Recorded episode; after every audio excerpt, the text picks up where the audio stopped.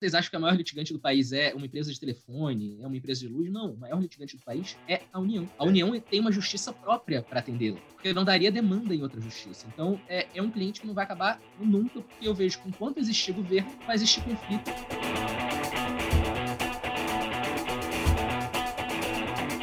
Senhoras e senhores, está começando mais um Mindcast e hoje nós temos um assunto para lá de legal, como é de, de costume aqui, né? Aquele compromisso que você já sabe que a gente tem, Falaremos hoje sobre as áreas do, direito, do direito de nicho não, não muito exploradas e muito rentáveis. E como a gente sabe, né, como a gente gosta de trazer para cá, trazer pessoas especialistas para falar de assuntos como esse, né, a gente entende um pouquinho, acaba atuando no dia a dia por, por receber muitos advogados atuando nessas áreas, mas fomos buscar um especialista, que além de especialista, é um, é um ouvinte assíduo nosso, é um prazerzaço estar falando com ele. Estamos falando com o Matheus Terra, ele tem mais de 10 anos de atuação no direito, ele é criador, do Advocacia Simples, também tem uns escritório, né, de, que leva o nome do seu sobrenome aí. E ele tem um programa de mentoria para advogados em várias áreas do direito. Tá correto isso, Matheus? Atende todo mundo aí no, do, do, direito em si com o seu programa de mentoria? Isso aí, Guilherme. A gente vai mais para uma área de, de empreendedorismo, né? Então a mentoria é, é bem ampla. E só queria agradecer o convite, falar aí que eu sou ouvinte de vocês, né? Como a gente conversou aí antes. Então é, é um grande prazer estar aqui no podcast. Bacana. Boa, seja bem-vindo. Depois você vai contar um pouquinho aí sobre, sobre essa questão da mentoria lá no final do, do podcast, tá? Dar alguns insights para os advogados. A gente convidou o Matheus também porque ele é uma referência em marketing jurídico. Ele tem, porra, mais de 28 mil seguidores lá no Instagram, mais de 800 publicações. Além da especialidade dele, alguns nichos do direito, e entre eles é, um... é hoje que a gente vai aprender sobre direito quântico. Estava é. muito ansioso por esse episódio. Exatamente. Ainda não, ainda não. nicho nada explorado. É verdade, é verdade. Pô, os caras estão perdendo o nicho que já está sendo explorado pelos coachings aí. Estão perdendo o timing, cara. Você vai passar, tô falando. O direito sempre vem depois, né? Não tem jeito. É. Primeiro vai ter a contabilidade quântica para depois ter o direito quântico. E o Matheus, para finalizar aqui só a sinopse do Matheus praticamente. Ele atua no âmbito administrativo, tem uma especialidade ali, mas ele, ele, fala bastante sobre essa questão da segmentação dentro da segmentação. Então a gente vai abordar um pouquinho isso, né? É porque o âmbito administrativo é, é extremamente amplo e o Matheus tem uma boa, uma boa expertise, uma boa bagagem aí. Por já ter apanhado um pouquinho no direito. Então, Matheus, novamente, seja bem-vindo. Prazer tê-lo aqui com a gente. E vamos, vamos compartilhar conhecimento, que eu sei que você tem bastante. Vamos lá. Yurizão, quer fazer a sua apresentação? O que, que você tem para hoje? Bom, hoje eu estou aqui como um aprendiz aqui de caras tão letrados e evoluídos na, na aí na, na vida, né? Então, o meu, meu, meu, meu, direito aqui não passa de um direito meio errado. Eu fiz direito, mas fiz errado. Então, o máximo que eu posso fazer é aprender. Falou, falou não falou porra nenhuma, né? Mas vamos Todos lá, nós já tivemos essa sensação, Yuri. não, não é essa a ideia? Bom, para você que está chegando hoje, bom que já conhece, sabe como é que é a dinâmica, né? Nessa primeira etapa aqui, a gente vai falar um pouquinho sobre algumas curiosidades relacionadas a essas áreas, né, de, de nicho rentáveis e pouco exploradas, uhum. como áreas do âmbito administrativo, que, que o Matheus vai compartilhar com a gente. E depois a gente vai cair um pouquinho, até alguma questão um pouquinho mais jurídica, vai sabatinar um pouquinho o Matheus, para no final falar sobre toda a expertise dele, da questão do marketing, como é que ele atingiu os resultados que ele tem hoje, um pouquinho do, da sua vivência aí como advogado empreendedor. Só para começar, Matheus, eu vou dar uma introdução aqui, você pode tocar ficha aí, falar um pouquinho sobre o teu conhecimento relacionado a isso. Mas quando a gente fala em administrativo, né, no direito administrativo, logo a gente pensa que abrange qualquer direito, né, do servidor público. Mas a, a primeira pergunta que eu te falo, cara, dá para nichar e vale a pena nichar dentro exclusivamente desta área? Não pegar todo esse pacote, o cara se vender serviço especificamente para uma área, que seja lá o federal, municipal, estadual. Conta um pouquinho para nós como funciona isso. Guilherme, dá para nichar eu acho que é essencial. Né? É, quando a gente fala em direito administrativo, é um universo tão grande que é, é, abrange cara, praticamente tudo que a gente faz. Né? A gente não nota, mas o direito administrativo está em todas as áreas. Então, você pode administrar, você pode atuar, por exemplo, numa licitação, você pode atuar numa questão de, de algum tipo de defesa, ou você pode atuar como eu atuo em favor de servidores públicos. Né? E especificamente especificamente eu atuo é, para servidores públicos federais. Por quê? Porque a normativa é muito diferente. Né? A gente tem previsões para servidor estadual, tem previsões por estado, tem previsões por município. Então, é, existe, lógico, é, uma teoria geral, mas é tudo extremamente específico, principalmente quando, quando a gente fala de funcionalismo. Né? Quando a gente está em outras áreas do direito, a gente tem legislação que serve para todos, em qualquer estado, em qualquer município. Agora, no direito administrativo, não. Se você fala de um direito específico de um servidor, ele pode ser um direito no servidor federal federal, mas não ser de um estadual, de um municipal, que trabalham no mesmo local até às vezes. Né? Vão ter funções diferentes, óbvio, mas trabalhando no mesmo local, eles têm direitos diferentes por causa da norma que vai, que vai gerir ali, que vai se aplicar a ele. Então, é importante você nichar um pouco, ou pelo menos, é, pelo menos um pouco, né? Para você poder ter esse controle, para você saber o que você está falando. Porque eu, por exemplo, se for me perguntar de servidor municipal, não vou saber absolutamente nada para falar. As normas são completamente diferentes, né? Sabe o que é engraçado quando a gente fala de, de foco, Matheus? A gente, principalmente o advogado mais novo, ele tem medo, né? É, a razão do começo, né? Então ele fala assim, porra, cara, gostei do que você falou, né? Certamente muito advogado tá nos uhum. ouvindo vai dizer, pô, cara, faz bastante sentido. Só de servidor, eu não sei se você tem um número, eu devia ter puxado aqui, mas é que me veio na cabeça agora. Você tem, faz ideia de quantos servidores públicos nós temos hoje em cada esfera aí ou não? Cara, eu não faço ideia. Eu não faço é ideia. Gente pra caramba, né? Eu sei que assim, é bastante gente, mas também vai depender do seu nicho interno dentro da, do serviço público, né? É, eu hoje, vou, vou, começar a entrar um pouquinho no tema, eu hoje atuo nessa área do serviço público, eu atuo para servidores públicos federais que estão expostos a raio-x. É tipo ah. a, a, unha do dedão do pé, sabe? então, por mais que exista um universo, sei lá, de 2 milhões de servidores públicos, chutando o um número, tá? Não sei se é isso, é chute. No meu nicho seriam 20 mil, 30 mil pessoas. Então, dá, é, é um nicho pequeno, mas que tem é, é, previsões muito específicas. Então, é, você nichar permite que você seja especialista nessa mas, área. Mas você começou já nesse no direito administrativo bem nichado ou como é que foi a tua a jornada até chegar nesse? Então, Yuri, é, foi bem por acaso, né? É, na verdade, eu falo que a gente tem que estar aberto muito ao que vem para a gente, né? O que acaba chegando no escritório. Eu concordo com a ideia de nichar, eu sei que a gente precisa ter uma atuação específica, mas eu também sou um pouco contra aquela história de você ter que falar não para absolutamente tudo. Como é que chegou esse nicho para mim? Esse nicho chegou um dia no meu primeiro escritório, veio um amigo de um sócio, falou: "Pessoal, tô com um processo aqui, tenho essa causa para entrar, não consigo entrar sozinho e preciso da ajuda de vocês". A princípio, eu não ia nem cuidar disso, ia ficar com o meu sócio e, e com essa essa pessoa. Mas foi se desenvolvendo, a coisa foi andando, aí acabou uma sociedade, a gente foi caminhando, acabou que eu fiquei com cuidado do cliente. Né? Por mais que eu não tivesse chegado a fazer a petição inicial lá, o resto do, do processo eu fui tocando e eu fiquei com o que eu acredito que é o ponto principal, que é o contato com o cliente. Né?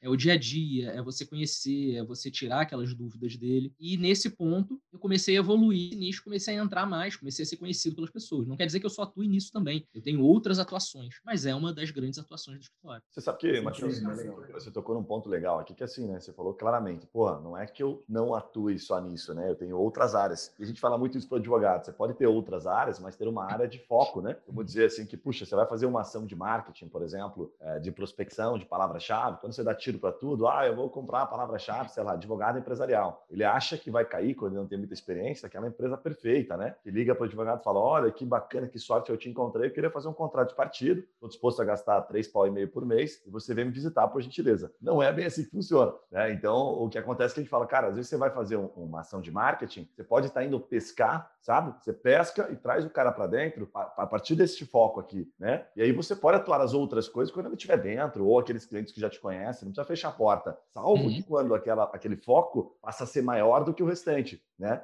E aí você tem a dependência, né? Consegue ficar dependente daquela área de atuação. E é uma virada de chave meio natural, né? Vai acontecer por acaso, assim como a gente só atua com marketing jurídico. Em algum momento na minha vida eu né, pensei, falei, porra, cara, será que eu vou sobreviver só com advogados? Então deu certo, demora um tempo, né? mas a coisa acontece. Até Bom, por isso que acho que é muito difícil, né? Os primeiros anos de um advogado recém-formado é, que quer advogar, né? Que não entrou no escritório, ele começar a advogar, né? Porque a, advocacia, assim como várias atividades intelectuais, elas dependem de autoridade, né? Depende de você ser reconhecido. O simples fato de você ter uma, um, diploma ou ter alguma coisa, um artigo, ou ter um ou dois clientes, dificilmente ele vai te impulsionar a tua carreira, né? Você precisa criar autoridade, como que é, como é que você vai criar autoridade em tudo, né?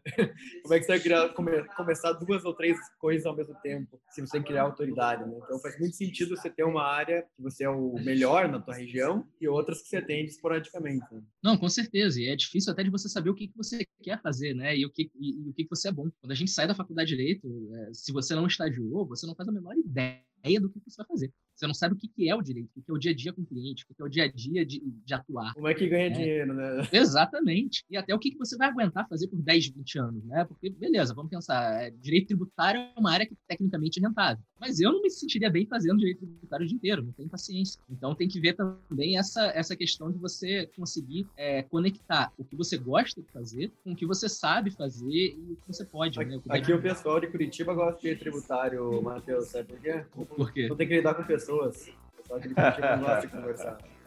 Sabia? Isso, isso. Mas olha, tem, tem sempre cliente. É verdade. Ô, ô Matheus, você tocou num ponto que eu achei interessante, e eu vou fazer até como, como leigo essa pergunta, que acho que vale a pena a gente trinchar um pouquinho em cima disso, a gente ganhar alguns outros assuntos aqui. Você falou sobre essa amplitude de leis e de regras, né, de normativas que tem só dentro do, do administrativo aqui, certo? Uhum. Então, se tentar separar aqui, seria o federal, público, o federal não, né? O federal, estadual, enfim. É, se a gente olhar para isso, eu pergunto para você assim, poxa, mas o cara, é, quanto tempo leva para o cara, por exemplo, assim, cara, eu vou destrinchar, por exemplo, os servidores federais, é, enfim, algumas questões, e aí eu vou ficar, porra, safo naquilo, eu vou entender tudo sobre aquilo, depois eu posso ir para municipal, depois eu posso ir para estadual, ou não. Essa lei ela não é tão estática assim, o cara demora muito tempo para o cara entender, ele só entende na prática. Eu não sei se me fiz entender, mas eu fiquei pensando, pô, se ela é estática, né? Eu dou aquela destrinchada no federal, depois eu vou pro municipal e assim eu vou até abraçar o mundo. Né? Por que não fazer isto, você que está na prática? Né? Por que ficar tão focado assim? Posso ser extremamente sincero? Eu sei que você, você sempre pede a sinceridade extrema. Sim, não dá para você saber tudo. Não dá para você saber tudo. Tem tanta norma, tem tanta coisa, tem tanta previsão até antiga. E isso eu estou falando federal, tá? É, municipal, estadual, é, você tem o município do Rio de Janeiro, o município de Niterói vai ser diferente. Então, é por município mesmo. Tem coisas semelhantes, tem as normas gerais, mas se você for especificamente ali, tem previsões nos estatutos servidores que são específicas. Agora, é, quando você entra, principalmente no federal, tem tanta norma antiga que a gente nem. É,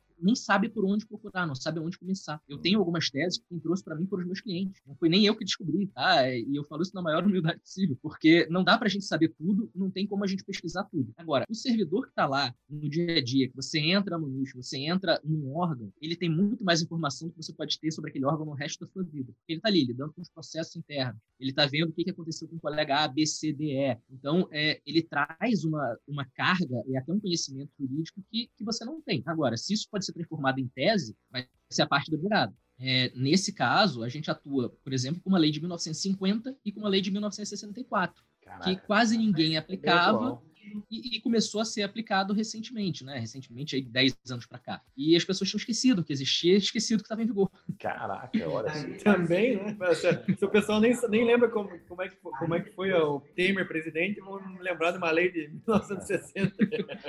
Exatamente. Então, assim, a gente vai descobrindo essas coisas na prática mesmo, estando dentro do órgão, estando é, lidando com o servidor. Por isso que é importante essa parte mesmo de conversar com o cliente, né? Que você disse que, que o pessoal aí não gosta, mas a parte da conversa com o cliente é o que traz para a gente as teses. Você conversar, você entender, você ver o dia a dia, você o cliente chegar para você e falar, pô, o cara que trabalhava comigo aqui, se aposentou há dois anos, ele ganhou um adicional que eu não ganhei. Por que, que, eu, por que, que ele ganhou e eu não ganhei? A gente começa a pesquisar, a gente começa a entender e ver ali onde que dá para atuar, onde não dá para atuar. Muito legal, muito legal. Matheus, acho que tem um, tem um caminho aí que você já mais ou menos trouxe, deu uma pinceladinha, mas é legal para o cara que está ouvindo, a gente trouxe algumas coisas aqui, ele começa a entender, fala, pô, peraí, já entendi que tem que ser focado, até aí tudo bem, tá? Já me convenceram, né? Aí você teve lá o primeiro caso que pintou para você, né? Acabou acontecendo, porra, caiu no teu colo, falou, cara, beleza, mas e aí a sequência? Como é que você foi se posicionando, encontrando encontrando esses caras, né, que estão expostos aí ao raio-x desses servidores e conquistando clientes e, e, criando a sua autoridade. Porque esse, essa questão da autoridade é meio subjetiva, né? É, como, é que eu, me, me, como é que eu digo que sou autoridade, né? A partir do quem, quem é que vai dizer que eu sou autoridade, né? Eu falo um pouquinho sobre essa trajetória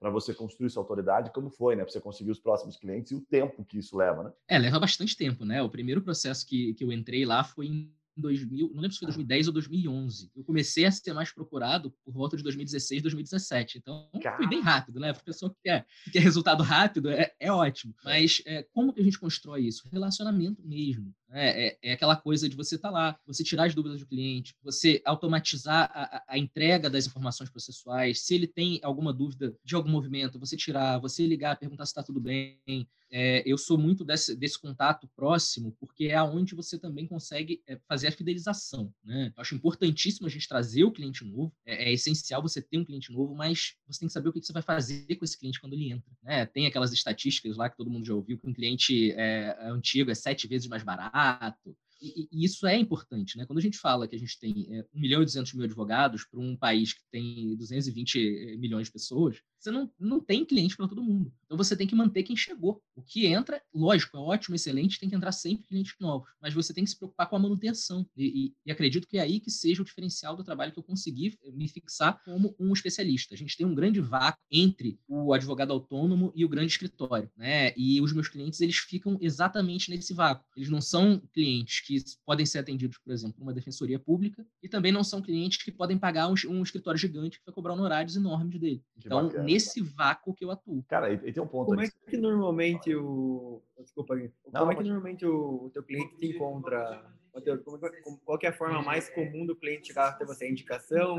É algum material online, com autoridade online? Ou você tem uma prospecção ativa? Por ser nichado, como é que você tem mais facilidade em fazer cliente? Geralmente é a indicação e quando encaminham algum material que eu enviei para o cliente. Eu sempre envio, a gente descobre algumas teses novas, por exemplo, eu envio uma comunicação para todos os clientes que eu tenho na base, né? E, e com esses clientes eles acabam encaminhando, se comunicando e isso vai repercutindo. E é assim que esse cliente novo entra e também muito indicação direta mesmo. Pô, olha, Matheus me atendeu, a gente teve um resultado legal naquele processo, vai procurar ele. É mais ou menos assim. Ô, ô Matheus, se fosse pra você dar um, uma espécie de um playbook, né, cara? Porque você tá tocando alguns pontos aí, puta, extremamente relevantes, né? Eu sei que você manja bastante do marketing jurídico. O que acontece, né? O cara começa lá, o advogado começa e entende que, puxa, eu vou atuar aqui na questão federal previdenciário, né? Só vou tentar focar nesse público aqui, massa. E aí ele pega o primeiro cliente, o segundo, enfim, tá devagarinho. Vale a pena, na sua concepção, o cara já ir alimentando, por exemplo, porra, cara, eu vou fazer um conteúdo por mês e vou entregar para esse um cliente, vou mandar por e-mail para ele exclusivamente. Depois eu vou ter dois e vou mandar para dois, e assim sucessivamente, né? Que me parece que você meio que fez este desenho e hoje você tem um grupo maior. É, dá um, puxa um pouquinho a orelha do advogado novo, principalmente, para ele poder entender se isso faz sentido ou não. Cara, você vai gastar muito tempo para um cliente, não vale a pena fazer um conteúdo por mês, é, ou mandar uma informação relevante, algo que saiu recentemente, enfim, conta um pouquinho sobre isso. Uma questão é que não existe um cliente, né, Guilherme? É, qualquer cliente ele tem um potencial de replicar. Então, se você fez um trabalho bom para uma pessoa, ele vai mandar para 10. Se eu entrei num órgão público, que é o que a gente está falando, ele tem todos os colegas de sala. Ele trabalha com quantas pessoas? 10, 20, 30? Qual é o relacionamento lá dentro? Será que ele faz parte, por exemplo, do sindicato? Será que ele faz parte de uma associação e ele vai acabar encaminhando essa informação? Então, não existe esforço demais para um cliente. A gente sempre começa com um. Eu acho que esse também é um dos grandes problemas que a gente vê hoje, né? O pessoal quer tudo para agora, quer os mil clientes dele agora. Não existe, cara. Você fez o trabalho bom com um, esse um vai replicar você para inúmeros clientes. Você vai estar sempre ali na mente dele, você vai estar sempre lembrando que você existe. Não dá valor para começar pequeno, né? Você quer começar grande já, e se não começa grande, você fica frustrado e já afeta teu resultado porque você não está satisfeito com o que você tem e acaba não crescendo. É quase correr atrás pro rabo, assim, né? Puta que pariu, que, que, que é legal isso que você falou, Matheus, porque é, na tela minha fala aqui na hora nem pensei, né? Puta, de fato, né? Aquele cara pode compartilhar, ele está né, extremamente bem posicionado e pode dar um resultado animal. A questão é que a gente quer muito rápido, né? Então, alimentar aquele cara com conteúdo. E você imagina que aquele mal, né, cara? Você ter um cliente bem atendido e falar para ele, cara, puta, encontrei esse conteúdo, lembrei de você, falando o nome dele, né? Acho que pode ser bem útil. A hora, se você se interessar ou tiver pessoas aí que se interessam, que você acha que podem precisar disso, né? Compartilha com eles. Muito, muito, muito legal. É, você faz material relevante, né? Se você cria conteúdo relevante, não pro, pro, você angariar clientes, mas sim para criar algum movimento na sociedade ou criar ou levar alguma informação relevante para a pessoa. E é, é conteúdo forte, né? Vai, vai chegar, vai ser espalhado.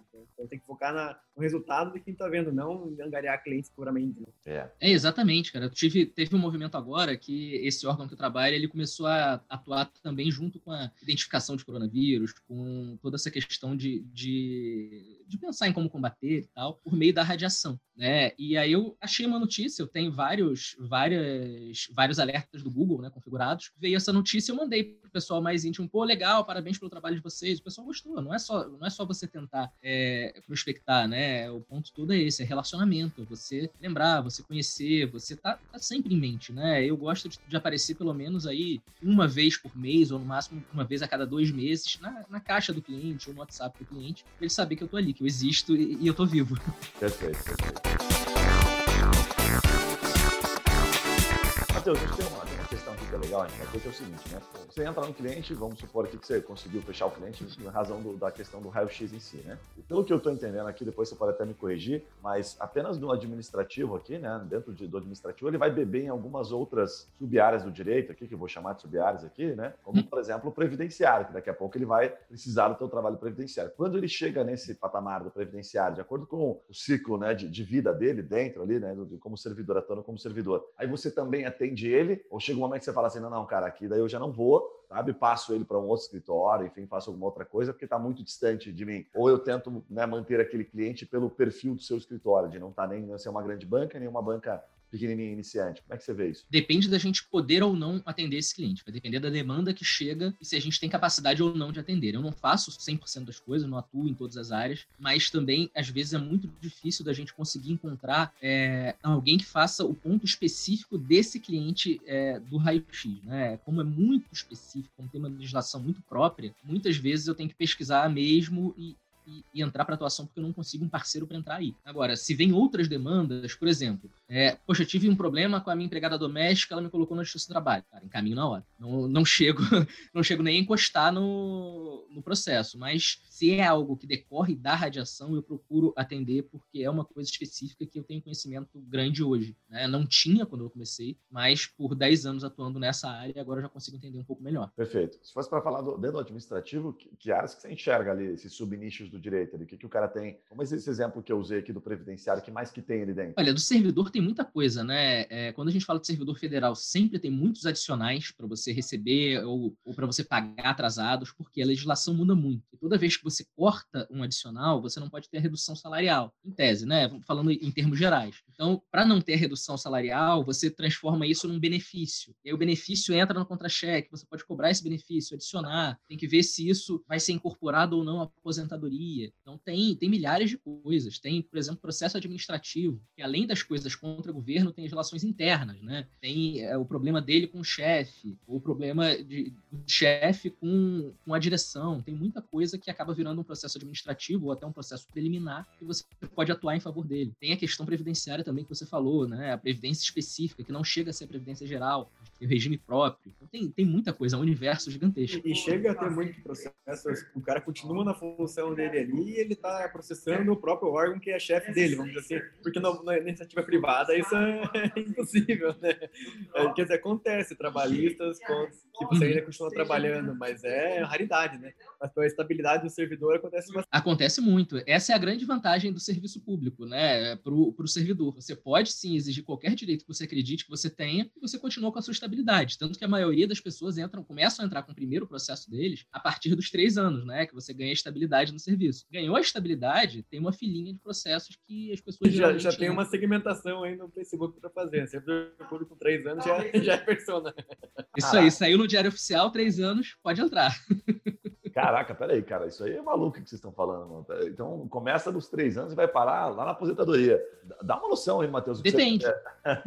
Mas, cara, acho que dá, dá para fazer uma, uma brincadeira nisso aqui. Qual que, é o LT, qual que é o LTV desse cliente? É, gente... cara, ele fica para sempre, ele não acaba. É, essa é a questão. É um cliente que você não perde nunca se você fizer um bom trabalho. Então, o serviço público, ele sempre tem muito conflito. Ele tem muito conflito porque, assim, é, a União faz muita besteira, para não usar outra palavra, mas a União só faz besteira independente de governo, tá? Não estou falando de governo. A União faz besteira desde 1988, desde a Constituição Nova, ela continua fazendo besteira. Desde antes já fazia. Então, você cria cria uma lei, você, você não pensa, você não sabe quais são as consequências dos cortes que você faz, você não sabe aonde vai influenciar uma emenda constitucional, onde vai influenciar a lei ABC, e tudo isso com a maior litigante do país. Se vocês acham que a maior litigante do país é uma empresa de telefone, é uma empresa de luz, não. O maior litigante do país é a União. A União tem uma justiça própria para atendê-la. É, é, o único litigante que tem uma justiça própria, porque não daria demanda em outra justiça. Então, é, é um cliente que não vai acabar nunca, porque eu vejo que enquanto existir governo, vai existir conflito entre uh, o servidor servidor do governo.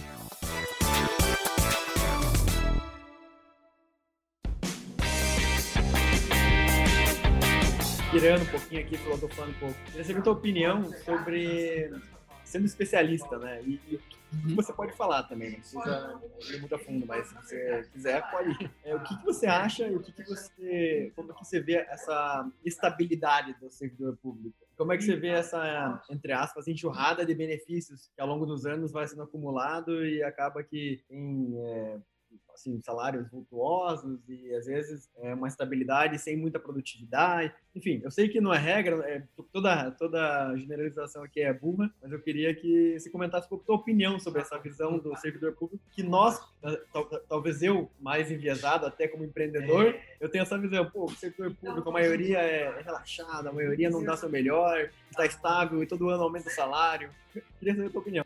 Então, é, isso é um assunto polêmico pra caramba, né? Você me jogou no fogo agora, Exato. mas tranquilo. Essa é ideia. Sim, cara, a estabilidade, ela ajuda por um lado, que ela permite que o servidor ele tenha ali é, as convicções dele, ele não trabalha especificamente para um chefe ou para um governo específico, né? Que seria um problema se a gente não tivesse. Então, vamos pensar que alguém que se candidatou, que, que passou no concurso no governo A, começasse a parar de trabalhar no governo B e vice-versa, tivesse que trocar todo mundo. Isso a gente sabe que tem uma perda grande, né? A gente tem uma perda grande de conhecimento, a gente tem uma perda grande de efetividade. Agora, por outro lado, tem essa questão sim que tem muita gente que se encosta e acaba não fazendo o que deveria fazer. Então, eu sou a favor de uma estabilidade, mas é, não tão forte. Né? Uma estabilidade que você possa conferir uma produtividade, que você possa verificar se está sendo feito, se não está sendo feito, de preferência sem um viés político, de preferência sem você pensar se está obedecendo uma ordem política ou não, mas sim você está vendo ali o interesse da instituição, se você está vendo o interesse do público. A gente tem muito problema, né, cara? Principalmente quando a gente lida com o judiciário. O judiciário, ele, ele é composto só de servidores públicos. Então, a gente tem todos os problemas decorrentes disso. Muitas vezes as coisas não funcionam, muitas, coisas, muitas vezes as coisas não andam, e muitas vezes também não é especificamente por culpa do servidor, e sim por culpa de alguém que está acima na cadeia. Né? Se você tem um diretor de fórum que quer fechar um fórum, por exemplo, você vai ter uma série de problemas com os servidores. Então, é, tem todo esse conflito. Agora, questão de salário e benefício vai variar muito. Né? O salário do servidor, a gente sabe que, em média, ele é maior do que a média do mercado, pelo menos para o parâmetro inicial, mas quando você vê com o pessoal em meio de carreira e final de carreira, esse salário também é muito menor. Se você for comparar para um, um, especialista, se você compara um, o salário de um desembargador com que um advogado topo de linha ganha, é, é, incomparável, né? Agora, ele ganhou também aquela média por 20 anos até chegar no topo da carreira. E aí são, são as trocas que você faz na sua profissão. Mas tem que ter um equilíbrio, sim. acredito que a estabilidade ela precise de uma revisão, não para acabar, mas sim para você sim garantir a efetividade e o interesse público. Já sabe a thumb do, do, do episódio aí, né? Matheus Terra acusa servidores públicos de estabilidade exagerada. Vai ter clique, hein? clickbait, aqui a gente é especialista em clickbait.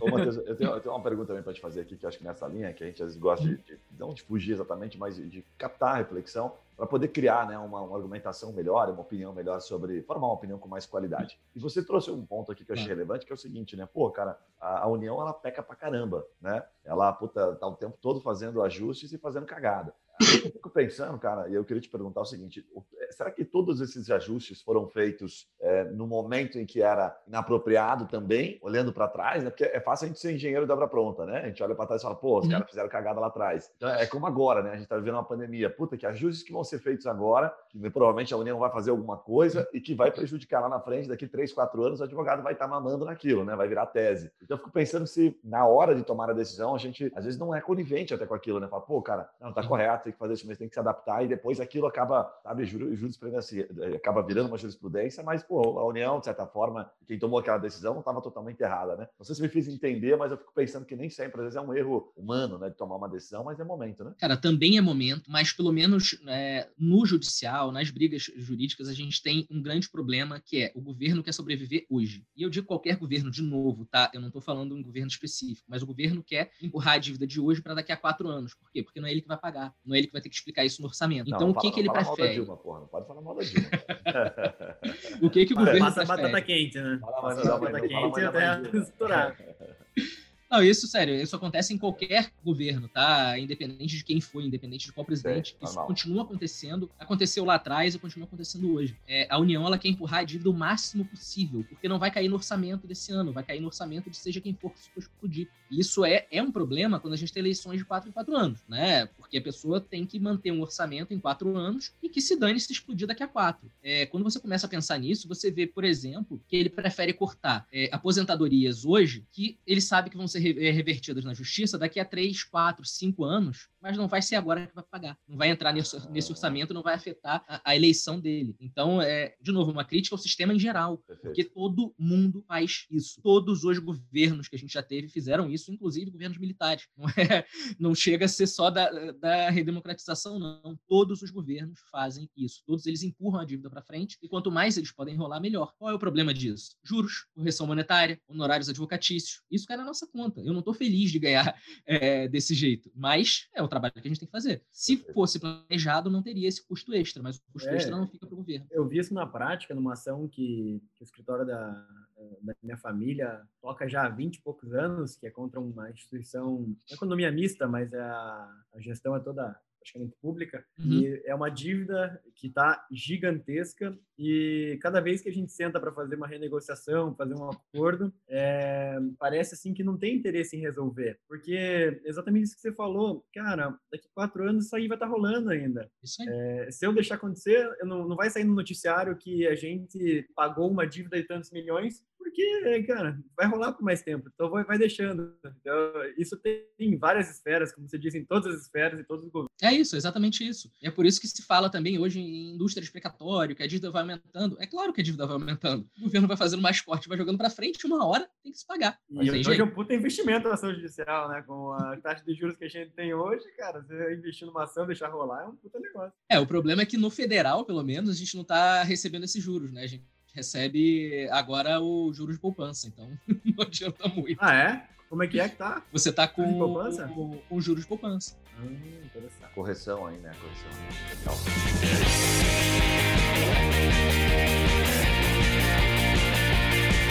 Cara, Matheus, acho que tem um, tem um ponto aqui que acho que dá pra gente bater um pouquinho, que você falou ali, certamente muitos advogados que nos acompanham, né? Quando você falou do raio-x, o cara deve ter pensado o seguinte, né? Pô, será que tem mais alguma coisa fora o raio-x? Né? Não, talvez não queira bater nisso, Matheus já é especialista, também não gosto dessa área aí, quero ir para uma outra área. Tem alguma coisa que você pode compartilhar, outras questões, outras dores comuns aí, e que talvez você não, não, não enfim, que você consiga compartilhar, porque o mercado é muito grande, para ele uhum. atuar no estado dele e tal. Enfim, o que você pode falar um pouquinho sobre outras questões tradicionais aí dentro do, do, direito administrativo? administrativo. A gente não precisa falar exata, é, especificamente de raio-x, mas todo servidor ele vai ter algum adicional para receber. Ele vai ter algum adicional cortado. Ele vai ter direito a uma hora extra que não está sendo paga. Então, esse relacionamento com, a, com o ente público, ele realmente tem muito conflito.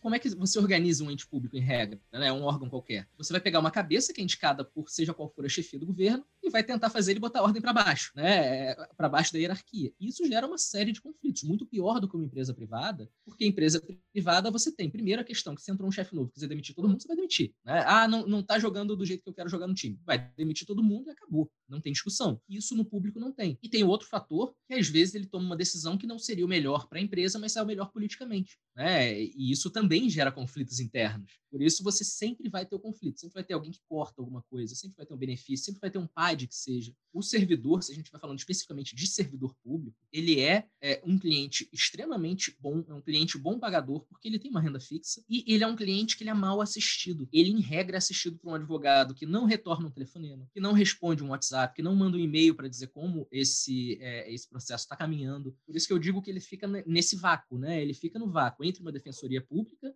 e um grande escritório que seria custoso demais. Então, é, falta quem vá abraçar esse cliente e vá caminhar com ele, vai mostrar para ele o caminho, vai mostrar que a advocacia não é o que se fala por aí, porque infelizmente a gente tem experiências muito ruins compartilhadas. Sempre que chega alguém novo no escritório, ele tem aquela experiência do, do advogado que, pô, não retornou, ah, saiu o mandato de pagamento, ele não avisou. Então, tudo isso, é, não criticando a classe em geral, mas a gente sabe que existe esse vácuo, existe esse vácuo de atendimento. Então, é. se quiser focar em alguma coisa para o servidor, foca em atendimento. Atendimento é, é o essencial. Não, aí, tá aí tudo bem, eu concordo perfeitamente contigo, mas eu vou te apertar um pouquinho mais aqui, só para tentar extrair um pouquinho de insight. Eu estou pensando aqui como, como advogado leigo, tá? É, sempre que eu, eu tô. É, bota fogo, bota a linha no.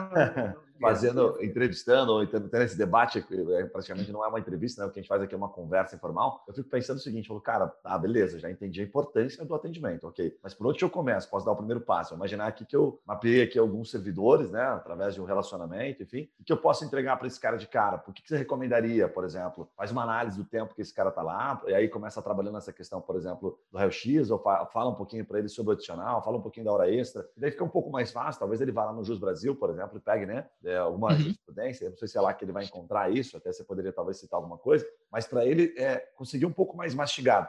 Por que eu estou falando dessa forma? Que é muito comum, Matheus. Parece, né? E você certamente, é, com, com tempo aí, né? Com cancha, uma boa cancha já, sabe que os advogados mais novos às vezes não sabem dar o primeiro passo. Eu achava que não Sim. quando eu entrei na área, mas quando eu comecei a atender os advogados e vi que eles não faziam ideia da, de como eles iam dar um primeiro passo, eu comecei a simplificar um pouco mais o processo. Por isso que eu estou uhum. te perguntando dessa Entendi. forma. Cara, então, se você quer entrar no nicho do servidor, eu te diria que o primeiro passo, e eu vou entrar, ser um pouco mais específico, tá? Mas o primeiro passo é você sentar e conversar com um servidor, entender boa. pelo que ele passa. Você, a, a gente quer entrar com a nossa cabeça de advogado num órgão que é completamente diferente. Você não sabe qual é o dia a dia dele, o que, que ele sofre no dia a dia, o que, que ele passa. Então, o primeiro ponto é a gente conhecer esse, esse avatar, né? Conhecer essa persona. Você café, sentar porra. e conversar é, se interessa com, o cliente. Cara. Boa. Isso, saber não, da vida toda dele. Quais são as dificuldades. Não precisa se interessar, porque ele é, é, o líder supremo, ele é o dono da verdade. Não é? É, é, é, aí que está o problema. É aí que está o problema. Quando a gente vê que a pessoa é, não quer saber do cliente, o cliente é só, pô, me paga e depois some. Não. Quando eu falo de atendimento, eu falo disso antes também, de você sentar, conversar, entender as dores desse cliente. Se você não entende o que ele passa, você não entende o que você pode oferecer para ele. Você tem que saber o que oferecer, sabendo especificamente qual é o problema. Então, vamos dizer que ele esteja passando hoje por uma situação de greve no, no órgão dele. Cara, chama ele para tomar um café. Hoje não dá para tomar um café, então chama ele para um Zoom, né? bate um papo com ele por telefone. O que está acontecendo? Por que, que vocês estão em greve? Ah, a gente tem a demanda tal, tal e tal. Ué, mas isso não era direito seu, isso não está acontecendo. Por que, que não está acontecendo? Quem cortou? Quando começou isso a ser cortado? Quando mudou o seu horário de trabalho? Você não tinha horário fixo, começou a ter controle de ponto? Como que isso começou? É, quais eram os direitos que você tinha que você não tem hoje? Então, tudo isso é, é, a construção, é você entender essa pessoa. A gente não sabe como é num órgão público, a gente não sabe é, é, o que passa. Eu sei um pouco porque eu sou filho de uma servidora pública com um empreendedor. Então, é, minha mãe não tem nada a ver na área, ela é professora, né? E hoje ela trabalha com, com eventos na, na universidade, mas é, a gente vê como é diferente a dinâmica do servidor público, a dinâmica do do funcionário de empresa, do empreendedor, que é completamente diferente. A cabeça funciona claro, de outro jeito. Claro, então, você tem que começar entendendo isso. Agora, você quer entrar no raio-x específico, que, que, é a pergunta que você me fez, cara, vai lá e, e joga, bota entre aspas, raio-x, é, servidor. Você vai achar várias decisões. Coloca radiação ionizante, que é uma coisa parecida, né? É, elas caminham junto, procura lá, procura é, Como jornada que é essa, essa tese, Matheus, do raio-x? Oi? Como que, que é essa tese do, do raio-x aí? Qual que é o problema que acontece? É raio-x, raio-x mesmo tem alguma coisa diferente? Não, é raio-x, raio-x mesmo. O que, que acontece? É, por essa lei de 1950, quem, o servidor público federal que trabalha exposto a raio-x, ele tem direito de reduzir a jornada dele de 40 para 24 horas. E com todos os benefícios que isso traz para trás do tempo que você já trabalhou as 40 horas. Então tem hora extra, tem férias, tem adicional, tem uma cacetada de coisa que vem junto disso. E aí esse é um dos benefícios. Tipo, um raio-x no escritório, assim, tipo, ó, tem um raio-x aqui no meu escritório aqui, cara. Tá Isso, bota, fica tomando dose ali que fica tudo certo. Doses homeopáticas é raio-x, pra garantir. Inclusive no, no, privado, no privado, isso já é uma coisa regular, Matheus, que eu sei que também tem esse problema no privado, né? No, do, do funcionário, enfim, do funcionário exposto ao raio-x. Já é pacificado isso? Já é normal? Cara, eu horas? não sei. Eu não, eu não sei nada de direito do trabalho. Tá? Eu ah. só sei te falar do servidor público federal. Por isso que eu falo Faz, faz bem para você não saber, tá? Faz bem para você. tá bem por fora disso.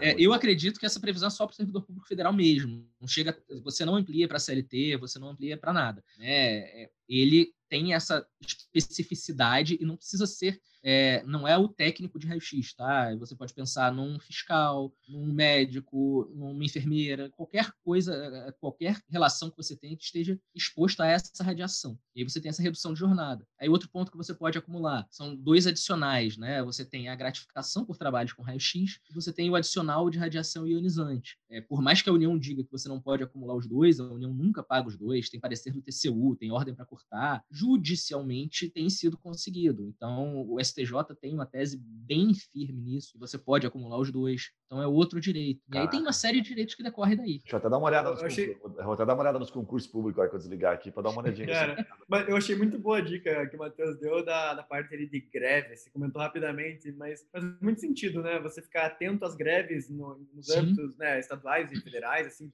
né, ou enfim, qualquer um no teu município também. E daí começou a ter algum movimento, vai lá, é o momento de conversar com esse pessoal, né? Eles estão em greve, então se traz o cara, o líder do sindicato, já fecha uma ação de classe e pau. Belo insight. Belo pois é, insight. é, se você tem acesso a essa pessoa, a gente tem que conhecer. É, essa é a questão que, que eu vejo que a advocacia peca. É conhecer o cliente, entender mesmo é, como funciona e qual é o problema que ele está passando. Não é simplesmente oferecer uma ação, né? Que, que é o sonho de todo advogado. Não, ó, tá aqui pronto, só assina aqui a procuração, vou fazer tudo, você só precisa falar comigo daqui a cinco anos. É, não é assim que funciona. Incite greves e ganhe muito dinheiro. Pode.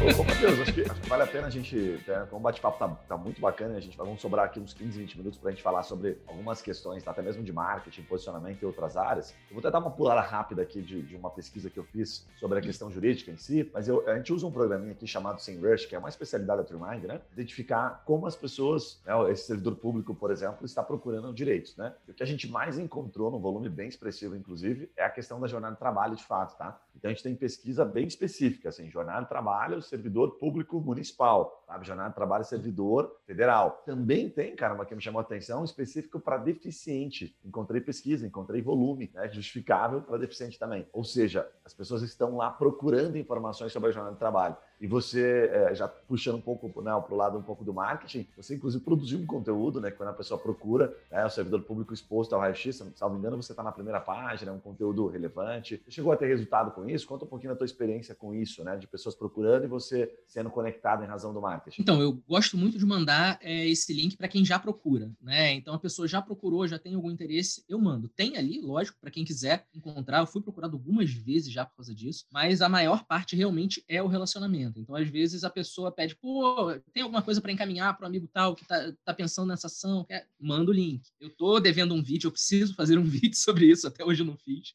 mas é, preciso gravar também, porque são todos esses pontos que a gente tem, tem o resultado mesmo, né? Matheus, mas por curiosidade, teve, é, tem muito... Qual é o tamanho desse mercado do raio-x ou da radiação ionizante ali? É um público relevante em questão de tamanho de mercado? Só para como dado, tá? só para constar, são mais de 3 milhões de servidores, tá? Legal. Eu não sei qual é o tamanho desse mercado. Não, total, total. Eu não sei qual é, qual é, o tamanho desse mercado especificamente, tá? Eu sei que aqui a gente tem um órgão específico de fiscais de radiação, né? A Comissão de Energia Nuclear, e qualquer é, hospital federal vai, ou faculdade federal vai ter essa, essa especialidade. Mas imagino que, até pelo que eu estou descrevendo para vocês, não seja um universo tão gigante, né? É um universo bem restrito. Mas é, uma ótima, é um ótimo insight, porque muitas vezes o, o advogado ele acha que o nicho dele já é pequeno. ele acha, ah, cara, eu não vou trabalhar com trabalhistas, tá? Só na indústria, que não vou trabalhar só com uhum. previdenciário de, de, alguma área. Mas você vê que, inclusive, nichos que, obviamente, são muito menores, ainda pode ter um resultado muito legal, consegue ter um,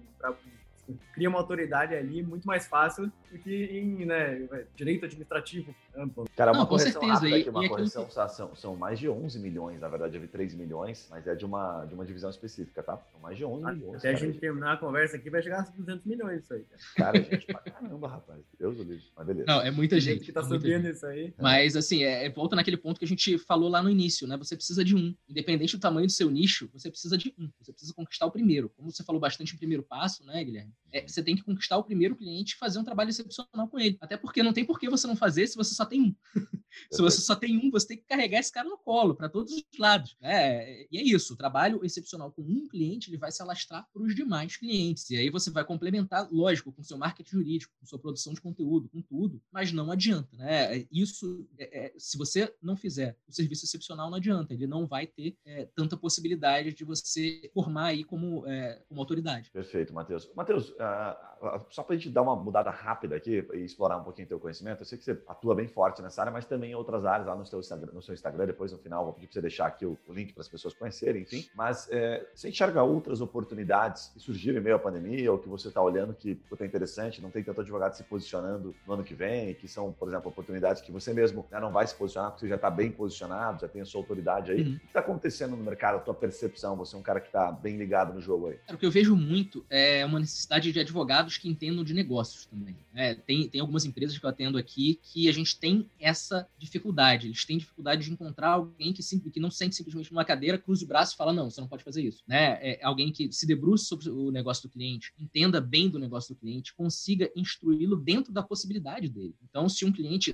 não, não faço trabalhista, mas se um cliente chega para você e fala, cara, eu preciso demitir 10 pessoas dos 20 que eu tenho aqui. Ah, você não pode demitir. Não adianta, ele precisa demitir. Ache uma forma de isso ser menos impactante para a empresa. Então, você tem que, é, é, o advogado ele tem que aprender a trabalhar junto com o cliente, não ser um obstáculo na formação de negócios, né? Que a gente tem, e você tem contato com grandes escritórios, os grandes escritórios já fazem isso, mas, de novo, né, quando a gente chega naquele vácuo da pequena empresa, da média empresa, da empresa familiar, por exemplo, tem, poxa, é, o casal e um filho que trabalha lá e mais três funcionários cara não é bem atendido, porque ele não tem ninguém que consiga explicar para ele o que, que, ele pode fazer. Consiga, às vezes, é, tem cliente que a gente identifica, por exemplo, que o problema está no atendimento telefônico. Ele é processado porque o telefone dele é ruim. Então, tem, tem vários pontos que a gente pode reduzir né, as demandas, e falta cara, muito isso. Um comentário, um comentário só sobre isso, e é tão impressionante isso. Eu tô, eu tô numa ação numa empresa nossa, é, contra uma empresa grande, é uma ação é grande, o Guilherme conhece bem ela, e, e, eu fiquei impressionado com essa falta de proatividade, assim, sabe? Mesmo em escritórios que são muito estruturados e que, pelo menos no meu caso, ali numa ação que é bem relevante para o escritório também, é,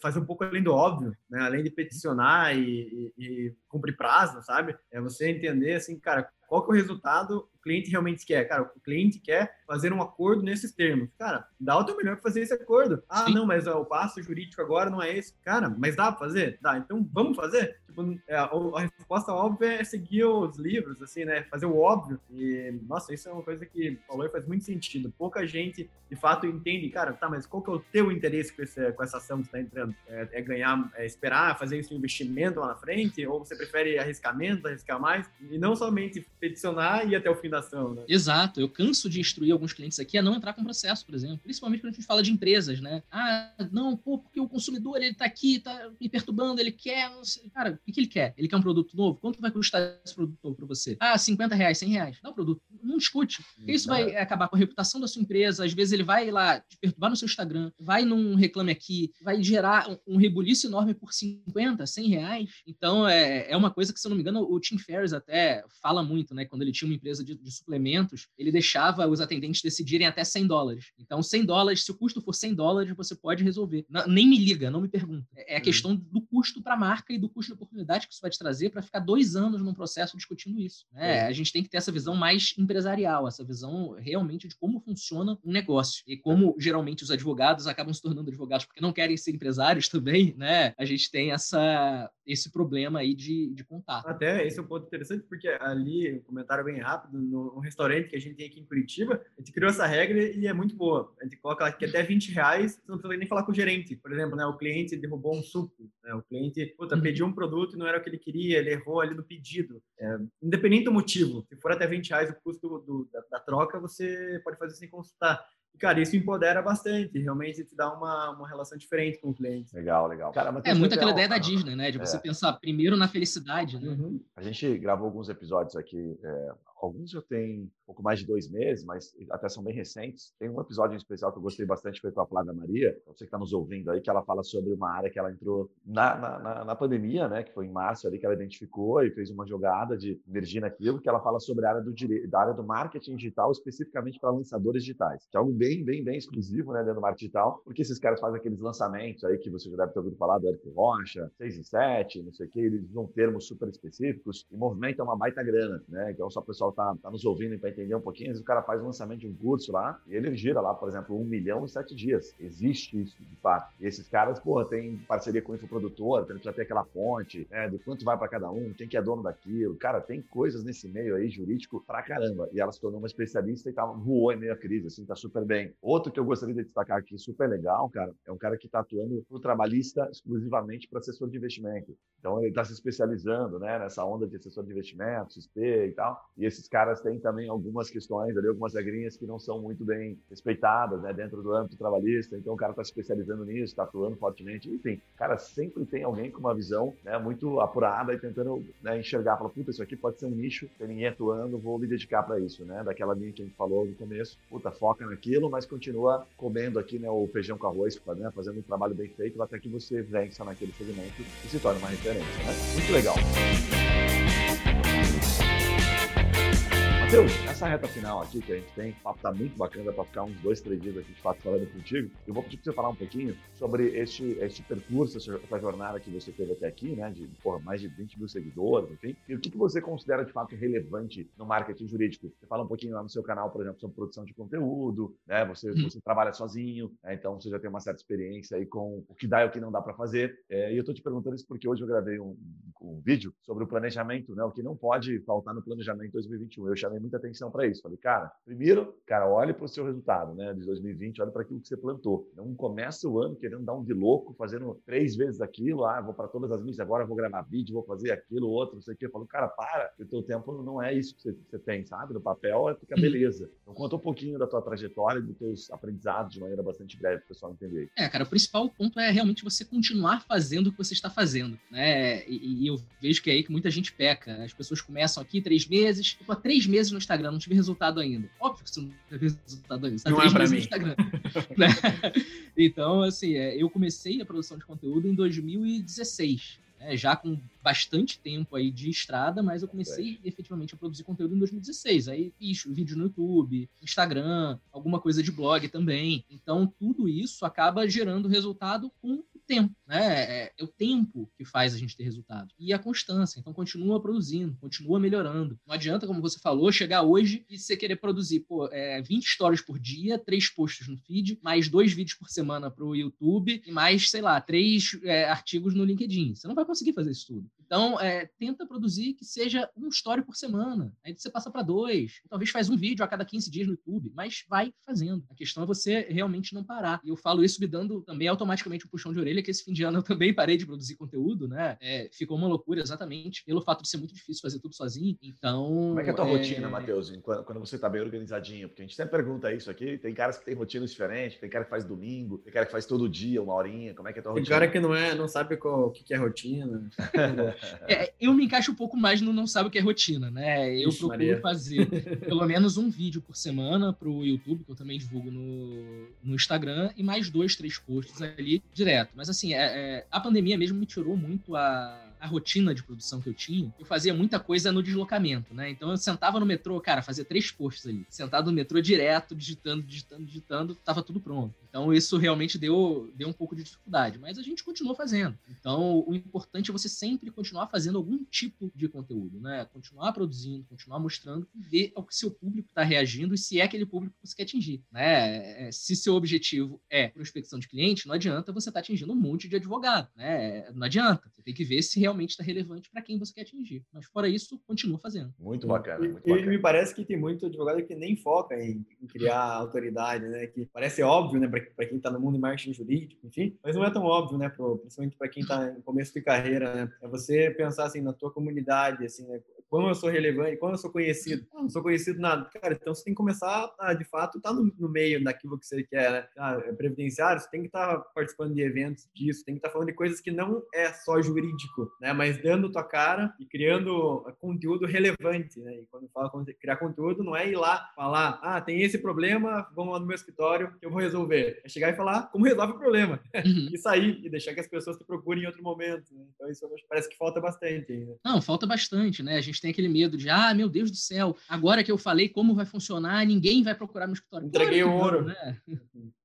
É. é. É, aquela história, vai procurar sim, porque ninguém quer fazer. Eu, por exemplo, odeio fazer serviço doméstico, odeio. A, a coisa que eu mais odeio é pô, pintar uma parede, botar um furo na parede, sei lá, odeio. E se eu é, já procurei no YouTube, se eu tivesse que contratar a pessoa que ensinou aquilo, eu contratava. Porque, cara, ele me ensinou a pô, furar do jeito certo. A próxima vez que eu precisar, eu vou ligar para ele. Cara, tem, tem, um podcast muito bacana que a gente gravou com o Vinícius Terce. É, Vinícius Tercina, é, Terce, é número 12 ele, ele fala sobre economia da gratidão, cara. Ele explicou algo e a gente é, fez um trabalho de SEO para ele muito bacana, em que ele tem um resultado a partir. Ele pode praticamente assim, 60%, 70% do resultado do escritório dele vem de um ou dois problemas dentro da área dele, né? Tributário internacional. Uhum. E ele falou o seguinte, cara, ele foi entendendo por que, que aquilo acontecia, chamou de economia da gratidão, é um termo que ele também é, abordou, é, acabou absorvendo de outro especialista. Que se baseia basicamente no seguinte: ele fala, cara, quando você entrega uma informação, como você está fazendo aqui, né? Tão minuciosa, entrega com tanto valor, mas com tanto prestígio, né? Que você chega a tirar, ele chega a tirar o print do sistema, assim, sabe? Da, da PF, mostrando pro cara, ó, clica aqui, cara, vai ali, faz assim e tal. Ele falou que isso é tão forte, tão forte, né? Ele chama de economia da gratidão porque é como se superasse a tradicional persuasão. A pessoa fica numa dívida contigo e ela fala: caralho, velho, eu, eu preciso de alguma forma retribuir. Então ela comenta, né? Ela, ela realmente te ajuda, ela compartilha com outras pessoas. E ele explicou de uma maneira muito elegante, então eu recomendo muito ouvir, porque fica muito claro, né? E aí ele, ele brinca com isso, ele fala: cara, o fato de eu entregar muito mais para o cliente me ajuda até na hora de atender, porque o cliente chega muito mais pronto. Ele fala: cara, já sei como funciona, já avança para a próxima fase, assim, sabe? E eu não consegui fazer. Então, cara, ele, cara, ele realmente jogou assim, cara, falou, ah, funciona assim, assim, assado. Essa diferença para você, você, que está pensando aí, que está com medo de não compartilhar informação. Achei sensacional a forma como ele trouxe isso. Informação não é mais diferencial, né, Guilherme? É, não, acabou. Não. É, todo mundo tem informação a dois cliques. Então, libera esse conhecimento aí e vai trabalhar em outra parte. Não é, é. Não é o conhecimento que vai te fazer crescer. Concordo com você.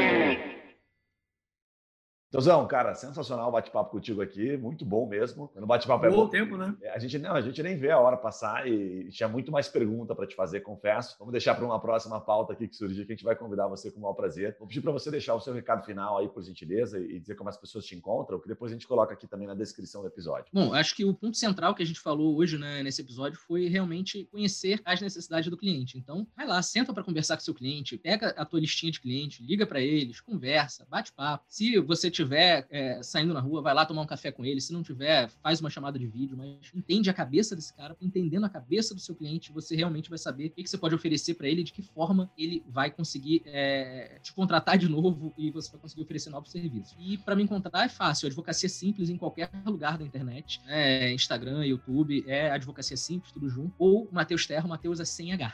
Massa, massa demais. Matheus, Obrigado demais. Para você que está nos ouvindo, já sabe, né? Segue lá no Instagram, tá? Aliás, no Instagram, exatamente. No Instagram também vai, mas lá você está ouvindo pelo Spotify, ou seja qual for o seu player aí de, de podcast, está ouvindo pela Apple, enfim, por outros vários que existem. Clica lá em seguir, porque a gente sempre vai compartilhar conteúdos como esse. Está vendo pelo YouTube também? Clica em se inscrever. Eu adoro quando eu vejo comentários, inclusive críticas. A gente recebe algumas, alguns feedbacks aqui. Opa, vai direto para tal, tal minuto, né? Para ouvir a resposta daquilo que foi falado. Ou fala um pouco mais devagar, Guilherme, né? A gente brinca, eles brincam bastante com isso. E é muito legal gente recebe e-mails também com vários feedbacks positivos. Então fique à vontade de entrar em contato com a gente, que a gente vai ter satisfação aí em saber que foi útil para você essa informação. E esse episódio também vai ter uma thumbzinha, assim que ele for publicado, um layoutzinho, uma fotinho lá no Instagram. Então localiza lá para você poder fazer esse comentário para a gente. Júlio, recado final aí, quer convidar o pessoal? Cara, na verdade eu fiquei é, bem animado com a conversa. Eu acho que tem muito insight para advogado iniciante, principalmente, mas para todos os, os, tamanhos do escritório também. Aproveitar e fazer um jabazinho aqui, se você me permitir, né? Por favor. Já está tá me cobrando aqui o momento publicitário, né? Já, ó, pessoal que a gente tem um canal no YouTube que é para como começar a empreender, de fato. Então, talvez tenha muita coisa aqui que a gente conversou e às vezes o, o, o, advogado ele não tem essa mentalidade empreendedora, né? Você não, não aprende na faculdade isso. Dificilmente você tem alguma experiência durante a faculdade empreendedora. Você pode ter coisas fora da, da, do âmbito de direito e às vezes você tem referências de casa, enfim. Mas a grande maioria não tem nenhuma referência como começar a empreender. A gente tem o canal do YouTube que chama-se Café com Negócios, que é, cara, é, conceitos e aprendizados para você começar a empreender. Então, principalmente mindset, é, como você encarar os problemas, como você começar, como que vai ser seu começo, os primeiros anos como empreendedor, esse tipo de coisa. Então, é, confere lá, Café com Negócios, é, com o Yuri Mello no, no, YouTube. De fato, tá bem legal. Vou deixar aqui na descrição, tanto o Instagram aqui do, do nosso amigo, do nosso amigo Matheus, quanto o canal lá do Yuri, que tá bem bacana para você que é advogado, que quer sair um pouquinho da casinha e ouvir algumas coisas sobre empreendedorismo, você vai gostar bastante. Galera, mais uma vez um abraço, obrigado pela sua audiência, a gente se vê no próximo podcast. Valeu e tchau. Valeu!